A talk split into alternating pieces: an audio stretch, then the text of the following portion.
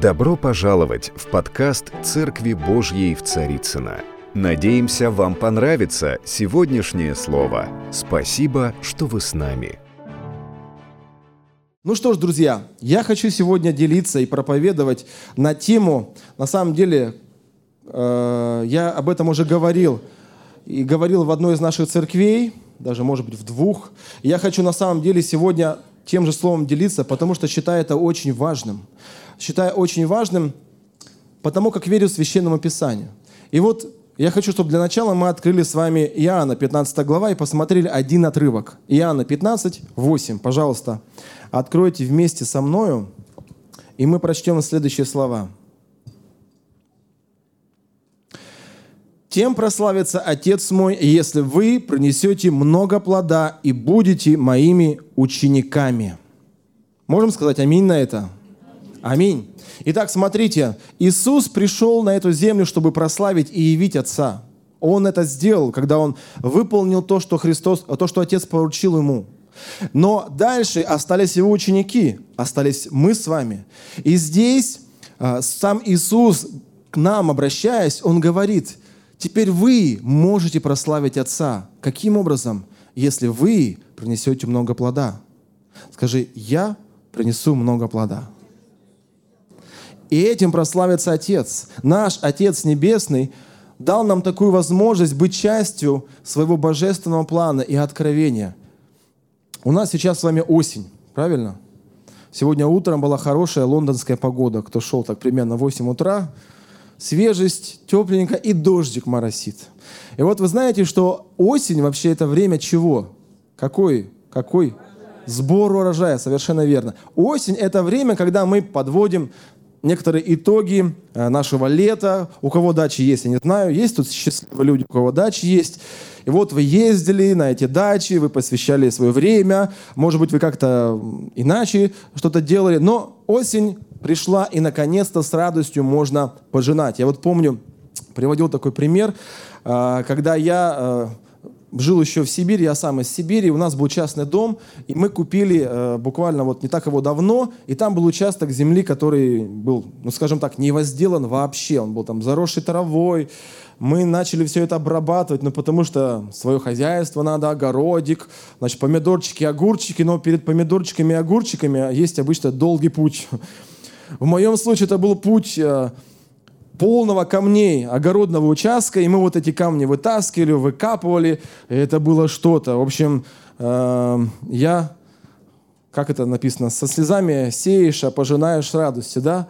Вот мы там выкопали, мне кажется, 120 ведер камней только я вытащил оттуда. Посадили мы, все, что жена сказала, короче, то и посадили. Я уже потом пожалел, что я в это ввязался, но тем не менее, надо было дойти этот путь до конца. И вот осенью, а, когда мы садили, мы вот все, огурцы, помидоры, картофель и еще что-то мы там понасадили. А в самом конце, вот ближе там, к концу нашего участка, мы кинули туда семена арбуза. И я помню, это Сибирь, это юг Сибири, Красноярский край. Я помню, когда конце вот этого летнего сезона осенью ты подходишь к этому месту, я смотрю, он растет, растет, растет, растет. Я хожу и радуюсь, радуюсь, радуюсь, мой плод растет. И вот 17 килограмм арбуза выросло. Представляете? А, видимо, причина в том, что земля была песчаная, и лето у нас на юге обычно теплое все равно, и там вызревает, хватает 17 килограмм вкуснейшего арбуза. Это было такое счастье, радость мне этот плод вкушать. Вот на самом деле, я думаю, что каждый из нас, он создан вот таким образом и радовать, и радоваться самому. Так создал Бог все вокруг нас, что здоровый организм, здоровые растения, все, что есть вокруг нас, оно призвано приносить плод. И точно так же в нашей духовной жизни. Бог дал нам эту способность быть плодоносным. Он дал тебе эту способность приносить плоды разного рода. Это могут быть дела, время, силы, люди, финансы, все что угодно. Здесь, на этой земле, Бог дал тебе эту возможность. И сегодня я хотел бы говорить о том, как нам принести много плода. Вот Иисус здесь говорит, потому прославите, если вы принесете много плода. Какого плода? Ну, эта тема на самом деле еще одной отдельной проповеди. Я сегодня больше скажу о том, а каковы условия вообще для того, чтобы приносить много плода в твоей жизни, в жизни нашей церкви. Мы сегодня будем говорить о церкви. Мы сегодня будем говорить о нас. Ведь здесь присутствует Церковь Божья. Аминь. Каждый из нас – это часть церкви. И вы знаете, я в своей жизни э, сталкивался с такими вопросами, а что вообще такое церковь? Что это? Что это за организация или что, что это такое? Вот первый вопрос, когда человек слышит церковь. Но вы знаете, когда я пришел в церковь, я услышал такие слова.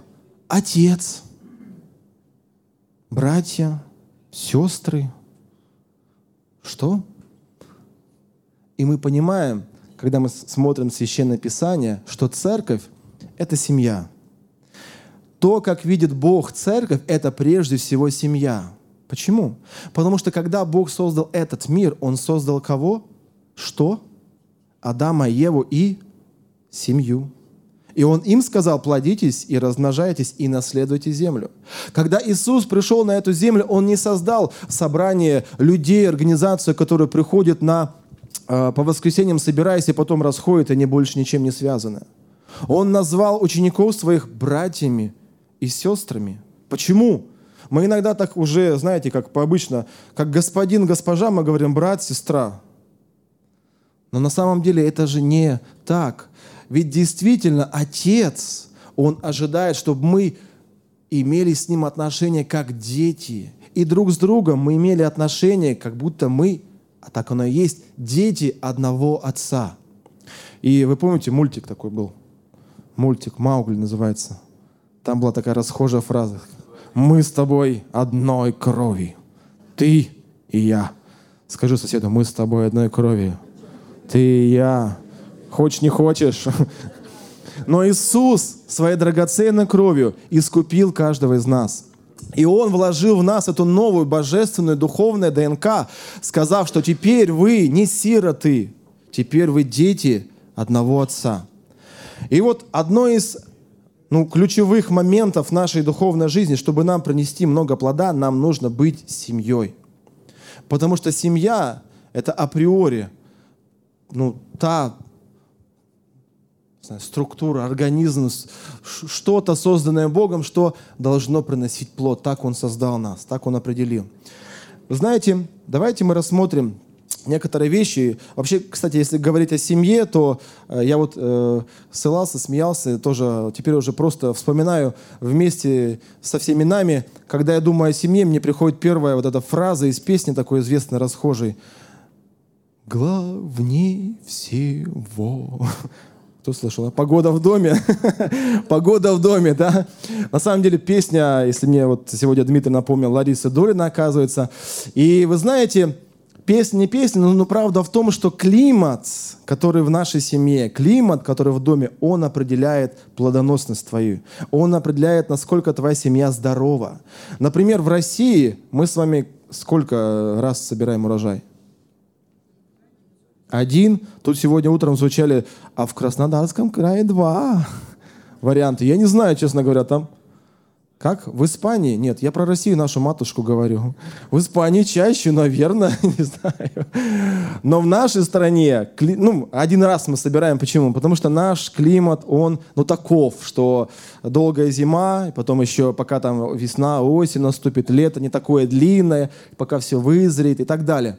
Так вот, очень важно, какой климат в твоей семье, какой климат в твоей духовной семье. И вопрос, а кто создает этот климат? Жена, муж. Кто вообще в семье, в принципе, создает климат? Это она виновата. Это он виноват. Или что-нибудь нет? Это ладно, негативным, но о хорошем. На самом деле каждый из нас, друзья – Потому что любое собрание людей – это вот собрание в том числе некой той духовной атмосферы, которую каждый из нас несет. Помните, я однажды проповедовал, даже была такая проповедь у меня об атмосферах. И действительно, вот тот климат, который внутри нас, он в общем складываясь, он созидает вот эту атмосферу, в которой мы находимся, и в которой мы живем, и что-то созидается, что-то растет, приносит плод, или наоборот, оно загибается, засыхает и погибает. И вы знаете, что Иисус, между прочим, очень жестко э, приводил как-то пример про плоды. Он там однажды шел, смоковницу увидел, которая не... Ну, она была красивая, она была зеленая, вся такая цветущая, но без плодов. И очень жестко он сказал тогда в отношении этого растения, что он буквально проклял ее, потом на следующий день оказалось, это растение засохло. Нет, я не хочу никого не пугать, нет. Но вы знаете, я просто хочу показать, насколько важно на самом деле вот этот аспект плодоносности. Я думаю, что в нашей жизни каждый человек, он подходит к э, такому моменту, когда он спрашивает, а что же я созидал? А каков же плод моих трудов? И вот, э, как в этом выражении, не хотелось бы, чтобы, оглянувшись назад, было как там, забыл, мучительно больно за бесцельно прожитые годы, да? или что-то еще, да? Я думаю, что никто из нас не хочет, оглянувшись назад, пожалеть о том, что он чего-то не сделал или чего-то не достиг. Понятно, что мы многого хотим, мы стремимся, но что-то у нас получается, что-то нет. Это наша жизнь, но тем не менее – плоды в нашей жизни, они должны быть очевидны. Они должны радовать каждого из нас. И если в твоей жизни нет плодов, в моей жизни нет плодов, значит, это повод для меня задуматься, может быть, я делаю что-то не так, может быть, мне надо что-то изменить, может быть, во мне, может быть, в, мо- э, в моей жизни, в моих привычках, что-то нужно поменять, чтобы моя жизнь была плодоносна для Бога, плодоносна для людей. Потому что, знаете, интересно получается, что э, как увидеть плоды, э, которые мы приносим для Бога? Так же, как мы видим любовь к Богу. А как мы видим любовь к Богу? Написано, что если ты любишь ближнего, ты любишь Бога. А если ты не любишь ближнего, не любишь Бога. Вот он критерий плоды. Как мне увидеть плоды? Если ты что-то делаешь для ближнего, ты делаешь это для Бога. И если ты ничего не делаешь для ближнего, ты ничего не делаешь для Бога. Ты плоды не приносишь. Почему? Потому что так Бог устроил, что Его любовь и плод Его проявился в том, что Он пришел, как сегодня Виктор цитировал и говорил, и Он отдал себя за каждого из нас, чтобы всякий верующий в Него не погиб, но имел жизнь вечную. Аминь. Итак, что же нам делать, чтобы принести много плода? Первое, мы должны понимать, что семья, семья, если мы говорим, что церковь – это семья, понятно, что это не совсем идеальная а такая аллегория, которую мы используем. Иисус, Он тоже э, приводил в пример там, семена, растения, Он брал, понятно, что мы не растения, мы не семена, но, но тем не менее мы попробуем на примере вот этой модели семьи проанализировать себя, нашу жизнь, нашего духовного человека и вообще, а мы часть семьи, вопрос себе задать. Первое, что характеризует э, семью, это завет. Вы знаете, с чего начинается семья? Сегодня мы будем одну пару на третьем собрании тестировать. Обещаешь ли ты? Обещаешь ли ты? Ну, мы сегодня не будем мечать, ладно. Мы сегодня будем объявлять помолвку, но все начинается с решения, когда человек говорит, да, я обещаю быть с ней там или с ним до конца, и вот, э, ну правильно или нет? И до гроба вместе. Это обещание, которое мы совершаем по отношению друг к другу в нашей семье. Я вот уже, слава Богу, уверен своему обещанию 18 практически лет, и все впереди только. Я понимаю, что еще путь, слава Богу, долг и длинен. И в нашей духовной жизни, если ты хочешь быть частью семьи, тебе тоже нужно однажды принять решение. Потому что ты можешь даже ходить в церковь, но не быть частью семьи. Почему? Вы знаете, семьи бывают разные. Вы знаете об этом, что в принципе вот обычные семьи не бывают разные. Мы, вы согласны с этим? Я знаю тоже многие семьи. Я знаю семьи, у которых, ну, например, если с моим случаем сравнивать там лучший дом, ну, вообще дома нету, квартиру пока живем в квартире. Есть съемная, да, есть, э, есть э, больше заработок, жена лучше готовит, еще что-нибудь там, знаете, ну, разные факторы. Пока моей жены, можно сказать, надо будет встретить записи что моя жена не лучше всех в мире готовит. Но я помню, вы знаете, э, жена нашего моего первого пастора, она так обалденно готовила борщ. Борщ. И вот она так вкусно готовила борщ, что я еще вкуснее борща не, не видел. Я вот э, по своей молодости говорил, Лена, сготовь борщ. Ну вот как та не умеет, ну сготовь борщ. Ну сготовь борщ, Лена, ну вот научись, ну курсы какие-то пойди, Лена. В конце концов, меня моя мудрая жена поставила на место и объяснила, хочешь иметь вкусный борщ, иди к Тане. Хочешь жить со мной, прости меня, но будь со мной, да. Быть с тобой, быть с тобой, да. Вы знаете, всегда есть где-то какие-то места, где лучше. Что-то лучше там, что-то лучше здесь. Но я люблю свою жену не из-за борща, который она умеет или не умеет готовить. Я ее просто люблю. А борщ был бы приятным бонусом. Но я просто ее люблю, потому что она, она обалденно готовит картофель по-французски. Это компенсирует отсутствие борща. И так далее. То есть, не, вы знаете, это решение, которое я когда-то принял. Что ты ты принял решение быть частью церкви. Если ты это решение принял, оно обязательно будет испытано. И это, это решение, ну, тебе нужно будет в какой-то момент подтвердить. Что такое семья? Дальше. Семья – это место, где тебя, я надеюсь, любят. Вы знаете об этом? Что семья вообще в принципе – это место, где тебя любят. Любят, причем безусловно, любовью. Вот, например, у нас э, три года родился назад э, Роберт Евгеньевич. Я уже забыл, как это было, честно говоря, ибо последний э, рождался 14 лет назад. Ну, тогда это было 11 лет назад.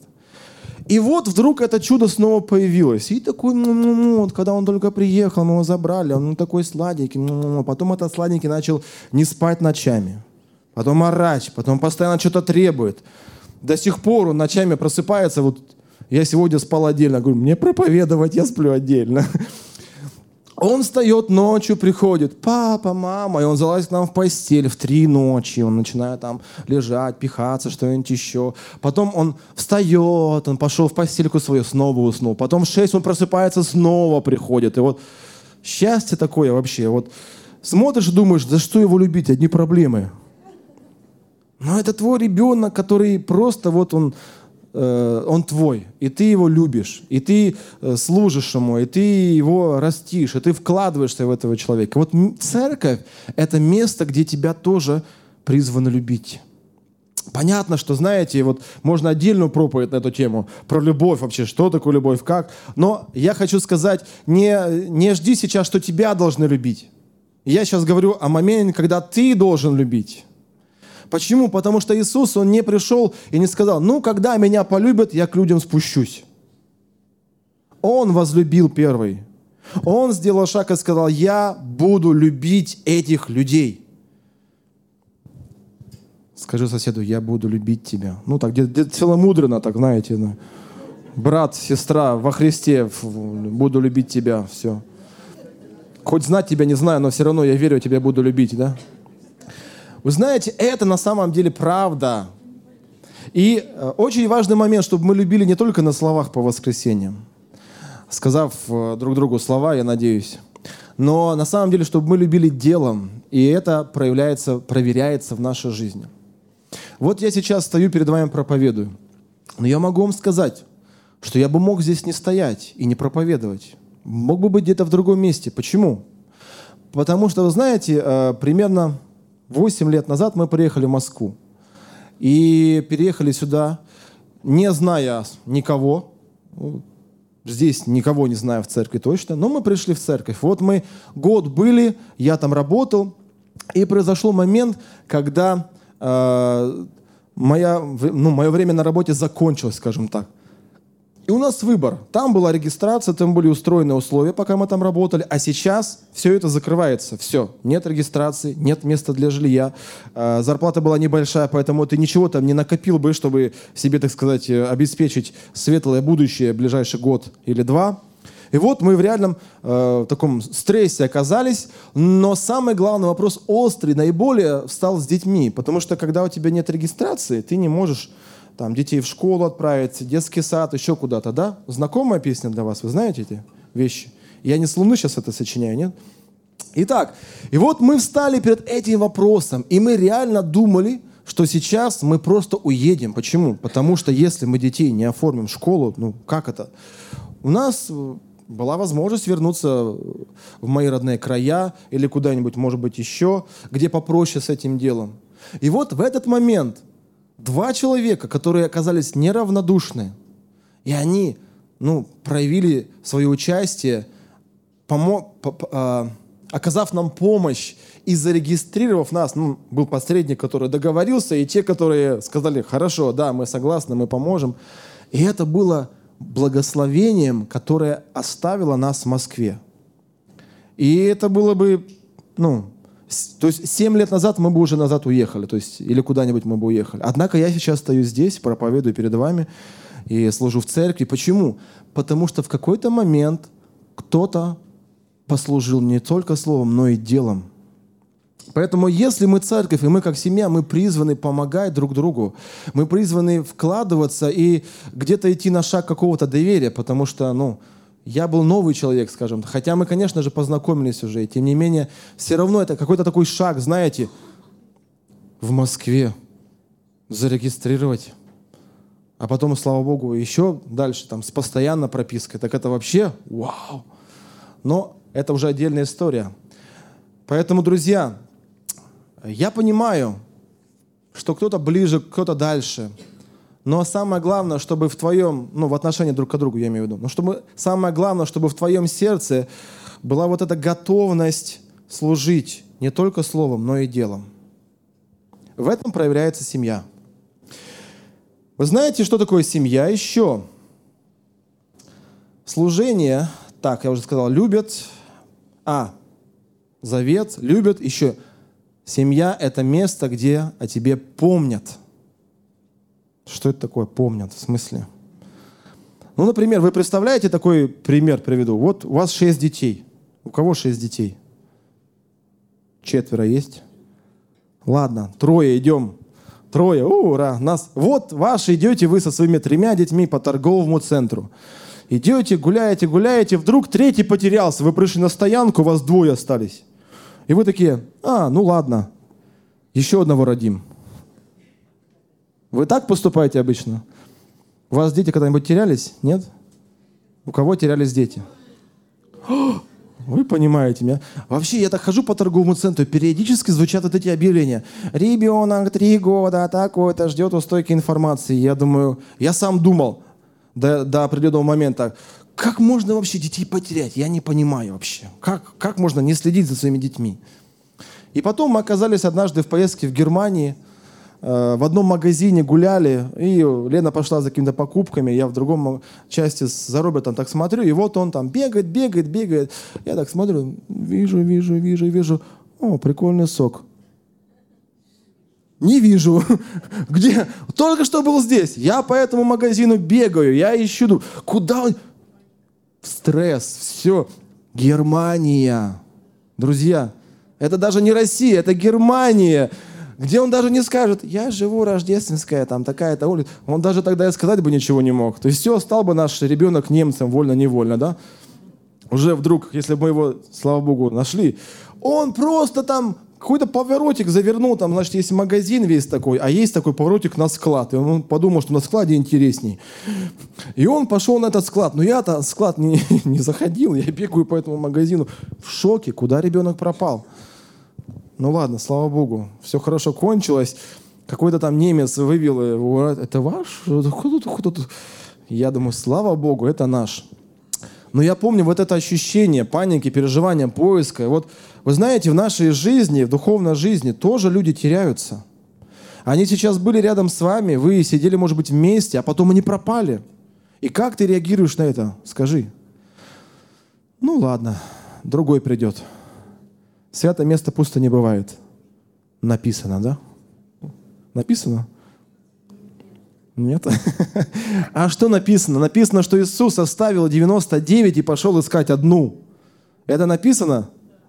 Что Иисус оставил 99 в этом стадике, в ним там все хорошо, и Он их оставил и пошел искать, потому что одна потерялась. Прости, Иисус, 99 и одна. Какая-то неправильная пропорция.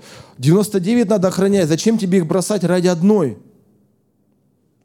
Но это сердце пастыря, который понимает, что эти 99, они в стадии. А этот один отбился и обязательно, вы знаете, как волки делают они? Кого? Кого они ищут прежде всего? Хищники вокруг стада. Отбившиеся. Тех, кто в одиночке там как-то оказался, захромал за что-то еще там. Вот они вокруг рыщут, чтобы поглотить.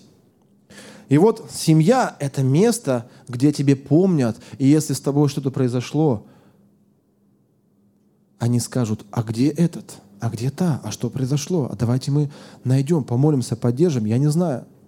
Я думаю, что сейчас тебе Дух Святой напоминает какого-то конкретного человека. Вот прямо сейчас я говорю, и прямо сейчас это имя приходит тебе, образ, я не знаю, что. Давайте мы коротко помолимся сейчас. Господь, во имя Иисуса Христа мы молим сейчас за тех, кто отстал, за тех, кто по разным причинам оставил церковь. Мы не знаем, Господь, или знаем, но мы молим сейчас о самом главном. Мы молим Тебя, помоги, Господь, чтобы они вновь обрели свой дом, свою духовную семью. И мы молим Тебя, благослови, дай мне мудрости и понимание, какие я могу сделать шаги, чтобы помочь ему вернуться в церковь, вернуться к Отцу Небесному. я прошу Тебя, дай мне мудрости, я прошу Тебя, дай мне возможности для этого во имя Иисуса Христа. Аминь. Не бросайте хромлящих, не оставляйте тех, кто, возможно, отстал. Что еще есть такое семья? Семья – это место, где тебя защищают. Вы согласны с этим? Что это то место, где ты должен чувствовать себя в безопасности. Расскажу один пример, историю из жизни, произошедшую не так давно с моими родственниками, живущими на юге. А, мой родственник имеет дом, участок, и вот на этом участке у него там гараж. Он там занимается авторемонтом. И вот однажды он рассказывает мне, я слышу звонок в 7 утра. Я думаю, кто там в 7 утра приперся машину ремонтировать? Ну, надо же какое-то понимание иметь вообще у человека. Он пошел, открывает дверь, ну, такой весь просоня, чуть ли не в чем мама родила, там, не знаю, в, в шортах, скажем так. Ну, на юге обычно в шортах ходим, да, ходят. Вышел с просони, вот открывает дверь, стоит перед ним здоровый мужик. И что-то ему начинает говорить. Тот понял, мужик какой-то не, неадекватный. Наверное, выпивший, пьяный, не знаю. И он такой, ну, мужчина, вы, наверное, ошиблись, идите вот, короче, дорогой туда. Тот мужчина не, решил, что уйти ему не надо. Вместо этого он вытащил здоровенный нож, такой вот, ну, показывал такой, не знаю. И с этим ножом на этого моего родственника. Мой родственник умеет быстро бегать. Видимо, я не знал об этом. Он по улице от него убежал. Слава Богу, этот человек побежал за ним по улице. Потом он вернулся, мой родственник вернулся домой, что там как-то оторвался от него, вернулся, взял биту, побежал обратно на улицу. Теперь уже с другой целью, да? Тогда он убегал, сейчас он догонял. Но не догнал, не знаю, видимо, к счастью. Я думаю, что все-таки к счастью. Вернулся домой, потом произошел у него разговор с его детьми. А дети уже, знаете, такие, родившиеся в христианской семье, чистенькие, правильно воспитанные, э, любить, прощать и все такое. Ну, как наши дети. И Смотрит на него папу сбитый, сбитый, бегающего там. Он нам сказал вообще, зачем он бит, а? Он... И его дети спрашивают, папа, а ты что, бить его хотел? Тебе зачем бита была нужна? И вот такой диалог у них, э, знаете, вопрос возник. А если бы этот мужчина с ножом забежал бы в дом, вместо того, чтобы бегать за ним по улице, то что бы вы сделали? Вопрос этого отца к детям. И вопрос к вам и нам здесь присутствующим. Вот ваша первая реакция. Я честно скажу, я бы искал биту и защищал бы свою семью. Я вам скажу честно, потому что я, ну, дверь открывается, рвается к тебе с ножом человек, что ты будешь делать? Это первая естественная реакция – и ты будешь защищать свою семью до крови, ты будешь, ну, ты защищать ее будешь до своей крови, то есть я имею в виду, ты жизнь свою положишь, как это сделал Иисус, потому что ты полагаешь свою жизнь за ближнего своего, за свою семью. Мне кажется, это тоже пример для нас. Конечно, пример такой, знаете, можно порассуждать, поразмышлять, но суть в том, что Иисус, Он знал, чтобы спасти нас, нужно было положить свою жизнь за семью – за своих будущих детей. И это был способ, как, как он это сделал. Молча пришел на крест, он отдал, он выполнил. Он защитил нас от смерти, греха и дал нам жизнь вечную. И вы знаете, в нашей жизни будь готов, если церковь – это семья, вставать в пролом за твоего брата, сестру, ближнего. Защищай, не ногу подставляй, а плечо подставляй. Потому что все мы можем ошибаться. Вот скажите, здесь есть ну, совершенные люди, кто не ошибается? Я один тут такой, что ли? Нет, все мы люди, все мы ошибаемся, но что мы делаем в момент ошибки? Мы говорим, а так ему и надо ли, там, помогаем ему мягко лечь, так сказать, или мы э, рядом для того, чтобы поддержать, помочь, сказать ему, я всегда знал, что ты такой нехороший. Или наоборот, сказать, да, сейчас ты ошибся, но Бог поможет, ты изменишься, все будет лучше, давай, давай с Господом дальше двигаться. Выбор каждого из нас, как себя вести в такой ситуации. И это э, непросто.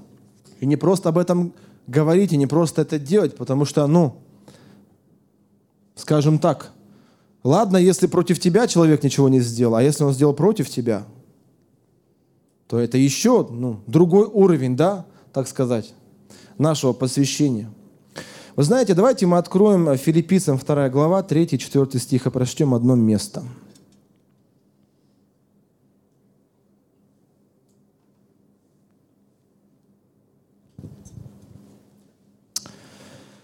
А, так, третий стих. «Ничего не делайте по любопрению или по тщеславию, но по смиренномудрию почитайте один другого высшим себя. Не о себе только каждый заботься, но каждый и о других». Аминь. Итак, смотрите, не о себе только заботься, но каждый и о других. Семья – это место, где ты служишь другому – Э, в этом мире люди хотят, чтобы служили им, нам, мне. То есть, как там написано в Писании, что князья этого мира хотят, чтобы им служили. Но Иисус какой пример дает нам? Он говорит, кто хочет быть большим, стань меньшим. Кто хочет быть главой, стань всем слугою. Это странный принцип, с одной стороны, потому что, ну как, нелогично. Хочешь быть большим, иди по головам, делай там карьеру за счет других, еще что-то делай, я не знаю. Но Иисус говорит, кто хочет быть большим, стань меньшим, стань слугой. Что это? Это семья. Почему? Потому что, ну давайте мы посмотрим на отцов и детей, там, родителей детей. Вы хотите для своих детей чего? Ну, наверное, чтобы они не дай Бог, не стали лучше вас. А если они становятся более успешными, ты пытаешься затоптать их и сказать, подожди, это, ученик не выше учителя своего, и дети не выше родителей своих, так? Что за, что за завет я сейчас, какие, какие тексты неизвестные сейчас вам привожу, да? На самом деле нет. Конечно же, мы как родители, мы думаем о будущем наших детей, мы подставляем наши плечи. И вот это выражение, которое я приводил, я хочу вновь его вспомнить, оно мне очень нравится, что наш потолок должен стать полом для кого-то. Наши пределы, наш максимум должен стать э, основанием для наших детей. Ведь так мы хотим. Мы хотим достичь большего, чтобы наши дети достигли еще большего. В этом служении, в этом суть характера Бога. Он стал нашим полом для того, чтобы мы достигли чего-то в нашей жизни. Чтобы мы могли принести плод, Он отдал все. И это нелогично, потому что э, тебе этот мир говорит, чем больше ты отдашь, тем больше ты потеряешь. Логика этого мира. Все должно быть, знаете, ну, если где-то убавилось, вернее, если где-то прибавилось, где-то убавилось. Если ты отдаешь, значит, у тебя уменьшается, а у другого увеличивается. Правильно? Это вот так работает вот физика этого мира. Но духовный закон другой. Он нелогичный, он духовный. Если ты отдаешь, у тебя еще больше становится. Об этом Иисус говорит, что у кого есть, тому дастся еще. А у кого нету, того отнимется и то, что есть. Подождите, если у него нету, так что отнимать-то? И как это, если, как это работает?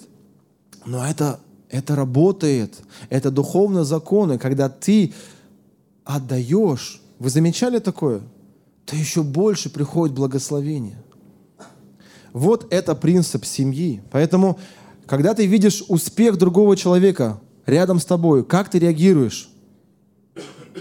Ты думаешь, он сейчас большего добьется, он станет важнее меня, главнее меня, лучше меня. Надо скорее его остановить. Как-то там поспособствовать от, отмене его карьерного роста. В духовной сфере, физической, я не знаю. Это не Божья природа, понимаете? Удивительное дело, страшный факт. Бог любит всех – Скажи соседу, Бог любит всех. Что, прям всех? Прям всех-всех? Бог любит всех. вы знаете, если кто-то, как блудный сын, к нему еще не вернулся, он не перестал вот этого любить. Сын остался, другой ушел. Разве отец перестал любить своего сына? Он любит и того, и другого.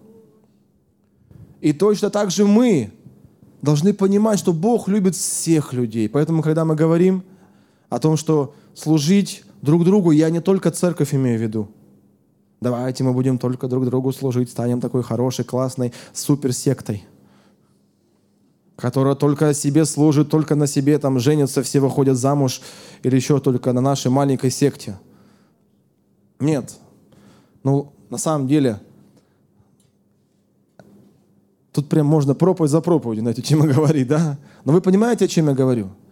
Что любовь Бога Отца, она такова, что дает способность и возможность реализоваться каждому. Понимаете, у него такая природа, что места хватит для каждого.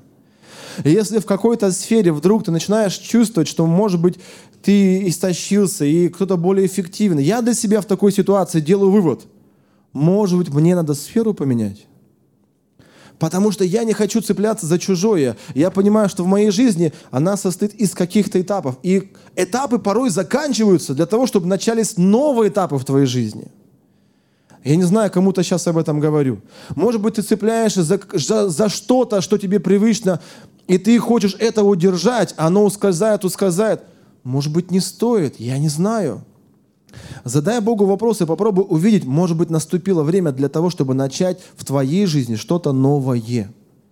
Апостол Павел, который основал большинство церквей Нового Завета, он не служил там, где служили другие, он искал новое место. Почему? Потому что он понимал, жатвы много, делать или мало. Он понимал и в нашей жизни потенциал есть у Бога везде, не только для тебя на этом месте. Я говорю и о духовном, и о материальном аспекте. Поэтому, э, если ты считаешь себя частью семьи Божьей, и ты понимаешь, что твой отец, он обеспечивает все, и у него, простите меня, твой отец владелец всего. Разве ты будешь переживать и страдать, что кто-то рядом с тобой будет более успешен, чем ты, например, в чем-то? Да ты будешь радоваться, потому что это твой брат, это твоя сестра – Аминь. Вообще об этом я не говорил на первом собрании. Дальше идем. Вы знаете, служение другому, оно в себе несет силу. Потому что, хотел сказать, написано, один в поле не воин, да? Но написано, что один поразит тысячи, а двое – десятки тысяч. И хочу спросить, кто из вас садил картофель? Есть тут такие? Выйду ночью в поле с конем и картошку засеем вдвоем. Я садил картофель, когда мы жили в Сибири. Я помню, вот, знаете, вот это ощущение, ты такой, э, ну, как, как, а, а мы еще делали это в такой период, знаете, тяжелых 90-х годов. Конец 90-х, там, начало 2000-х. И когда есть особо было нечего, нас выручало что? Картошка жареная, картошка пареная, картошка вареная, картошка... Салаты из картошки. Вы ели салаты из картошки? Я не понимаю, что это такое, но это тоже есть. И, и вот я помню вот это ощущение. Вот ты стоишь, ладно, садить картошку, ну ладно, пошел там, понакидал, понакидал, такой, хот, хот, все, быстро, легко, там, за час, за два, за три откидался. А если нужно ее копать, ты стоишь перед этими пятью, десятью, двадцатью сотками и думаешь, за что мне это? Как мне с этим всем справиться? Потому как я один стою, да, в поле, ну, с конем, ладно, с конем вдвоем. Но знаешь, если вдруг рядом с тобой тан -тан -тан -тан -тан, детки, да, детки, братья, сестры, кто-то еще. И ты, я помню, мы вот прям выезжали там, ну, мы в свое время и вместе с церковью садили. В общем, такое, такие э, переживания интересные с картофелем связаны. И вот вместе, гурьбой так раз.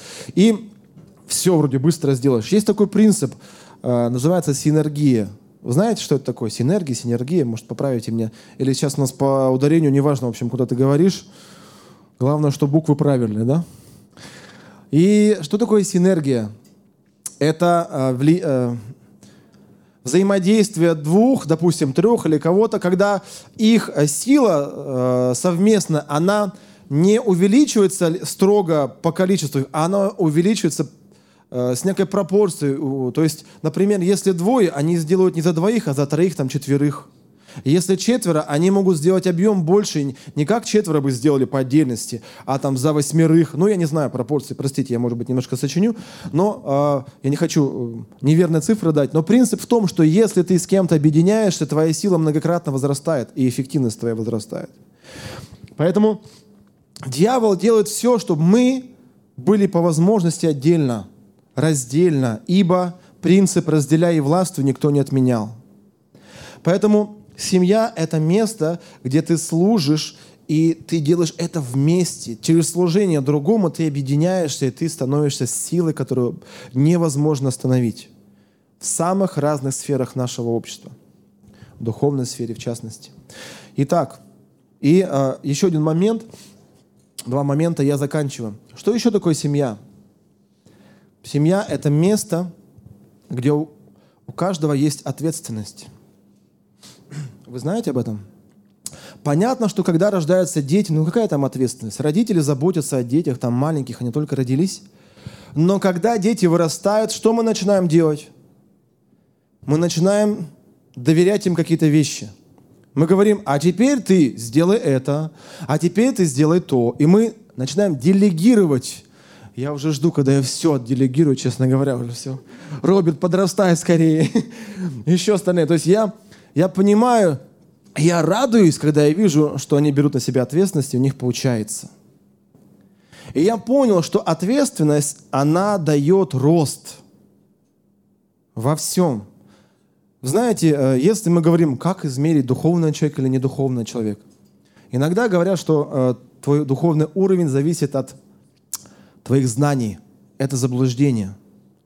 Духовность человека не зависит от знаний, его знаний. Духовность, ну, или скажем так, не так сильно зависит от его знания. Духовность человека зависит от ответственности, которую он взял и несет. Твоя ответственность определяет степень твоего влияния. Поэтому, если мы говорим о духовном росте своей жизни, в духовной сфере, да в любой сфере, это всегда требует от нас взять ответственность за что-то – и тогда мы начинаем расти. Если мы этого не делаем, мы не растем. Мы можем находиться годами на одном месте. Мы можем знать все правильно, прекрасно, лучше всех и говорить, а сегодня я с этим с проповедником не согласен, а сегодня я вот это бы сделал бы так, по-другому. Ну хорошо, как говорит Писание, покажи мне веру из дел твоих. Покажи мне дела твои, и я скажу тебе, кто ты. Аминь. Поэтому, дорогой мой, я хочу спросить, какую ответственность сейчас несешь ты? В церкви в том числе. Может быть, она маленькая, небольшая, не знаю. Но несешь ли ты вообще какую-то ответственность? Если мы говорим о том, что мы семья, то каждый из нас, его вклад важен, силен. И если ты не несешь никакой ответственности, но задай Богу вопрос пастырям, лидерам, служителям и скажи, вот я, я бы хотел что-то сделать. Как Господь говорит, вот я. Кто скажет, вот я, возьми меня, да? Кто? И если ты хочешь духовного роста и плодов, как следствие этого, ты должен взять ответственность. И тогда ты начнешь вот этот процесс. И последнее. Что такое церковь? Давайте мы евреям откроем 11 глава, 16 стих. Вы не устали, друзья? 11 глава, э, я думаю, так, какой стих сказал, простите? А, шестой, простите, я вам неверно сказал. 11.6. Смотрите. «А без веры угодить Богу невозможно, ибо надобно, чтобы приходящий к Богу веровал, что Он есть, и ищущим Его воздает». Итак, Вера в данном случае – это не э, тот см- случай и смысл, когда тебя спрашивают, ты веришь в Бога? Ты такой, ну да, я верю в Бога. Ну, спроси тут э, людей, которые нас окружают, вы верите в Бога? Что они вам ответят? На 80% как минимум скажут, да, верим. Но речь, если мы посмотрим вообще в оригинале, слово, которое там используется, оно также переводится в значении доверие, вера, доверие. И доверие – это всегда отношения между кем-то, отношения доверия между кем-то и кем-то. Ты не можешь э, иметь односторонние отношения доверия, доверительные отношения. Поэтому здесь речь идет о твоих отношениях с Богом, а также друг с другом. Потому что семья – это отношения, которые мы строим, это доверие, которое мы выстраиваем. И я вам скажу, что, э, наверное, вы согласитесь со мною – практика моей жизни показывает, что отношения всегда требуют времени. Их, ну, они не получаются быстро, автоматически, легко, чаще всего. Это процесс длительный. Но разрушить отношения можно в одно мгновение. Согласны с этим? Одним неверным словом, одним неверным поступком ты можешь разрушить то, что созидалось годами. И потом тебе снова потребуется время для того, чтобы эти отношения восстанавливать. И вот я хочу здесь две вещи сказать. Первое. Как мы уже сегодня говорили, все мы ошибаемся. Мы люди, мы можем ошибиться. И когда ты с кем-то строишь отношения, ты должен понимать, что он может совершить ошибку. Дай ему право на эту ошибку право, которое, которое ты не скажешь, ну пусть он делает, что хочет и живет, как хочет, без меня уже. Нет, не об этом. Не так Бог поступил с нами. Он дал человеку право на ошибку, и человек совершил эту ошибку. Но после этого Иисус, Отец, Дух Святой, они воплотили план спасения все равно, несмотря на то, что человек отрекся от Бога. И я думаю, что в Божьих глазах это было тяжелейшее, страшнейшее просто э, поступок, который человек мог совершить, и он сделал именно это. В Эдемском саду тогда изначально и продолжает это делать периодически, с постоянством. Но Бог верен, потому что Он, второй момент, Он заключил завет. И Он верен, несмотря ни на что. Поэтому если мы строим с кем-то отношения – внутри нашей церкви. Мы строим отношения, мы церковь, мы семья. Понятно, что с кем-то у тебя отношения ближе, с кем-то э, не такие близкие. Но тем не менее, у тебя должны быть отношения. Если ты воскресный христианин, это неправильно. У тебя должны быть личные отношения с телом, с, с частью тела, с каждым, с кем-то в служении, в домашней группе, в, вот в каких бы ты частях церкви мы не брали. И это будет требовать от тебя решения и готовности прощать. Я последний пример приведу и все. Я тут не так давно возвращался из командировки. Десять дней меня не было дома. Я летел домой, как говорится, на крыльях. Летел сутки – почти. И вот в конце этого срока, знаете, уставший, ничего не ел, потому что как-то в этих аэропортах все это дорого так было. Я думаю, да ладно, потерплю, до дома доеду. Голодный, возвращаюсь. Ключи дома благополучно оставил. Думал, я приеду раньше, все изменилось. Я приезжаю к ночи. И вот на связи с женой по этому поводу говорю, жена, там, любимая моя, все, возвращаюсь там позже, но тем не менее я скоро буду. Хорошо, она не спит, меня ждет. И вот я уже в предвкушении, сейчас как приеду домой, как жену обниму, как наемся и так далее. Я звоню в домофон, а, она берет, снимает трубку, все, я здесь, да, открывай. Трубка кладет, ничего не происходит. Дверь по-прежнему закрыта. Я не понимаю. Только что все было хорошо. Ну ладно, думаю, набираю по телефону. Звоню, трубку не берет.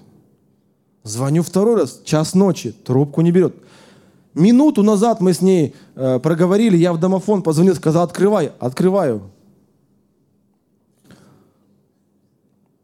Короче, благо какой-то странный человек, выгуливающий собаку в час ночи, открыл мне дверь. Я поднимаюсь на пятый этаж. Вот представляете, сцена, вместо сцены возвращения счастливого мужа домой, происходит сцена возвращения раздраженного мужа домой. Потому что я прям, ну, вскипел. Думаю, да что ж такое, я не понимаю. Я стою, жду, я звоню. А там какая-то техническая проблема, что-то там не получилось. Но вот все равно, к сожалению, я такой захожу, да что ты мне не открываешь, почему не открываешь? Ну вот таком настрой нерадостном. Не, не и вот все. И вот этот мой настрой, который я там летел, понимаете ли, 10 дней его копил, копил. Сутки хранил, хранил. По телефону звонил, звонил. Ну, ну, ну, ну, сейчас приедем домой, все будет классно. Я дома. В одно мгновение. Что это? Ну, понятно, что я там был неправ, что я Э, ну, позволил этому раздражению проявиться, сказал свое недовольство, выразил все такое. И потом мне потребовалось время, я скажу, знаете, вот как эти э, птицы в брачный период. Они вокруг голубок вьются, вьются. И так он к ней подойдет, и так он... Я вот потом, чтобы, так сказать, как-то мирно что восстановить, и так я к ней подходил, и так, Леночка, прости, Леночка, люблю, Леночка, да-да-да-да-да. Не верю, я видела. И вот э, это потребовало времени, чтобы восстановить. Ну, слава богу, все кончилось хорошо. Но, тем не менее, факт в том, что э, нам нужно хранить наши отношения. Дорогие друзья, Спасибо, что были с нами. И до встречи на следующей неделе на подкасте «Церкви Божьей в Царицына.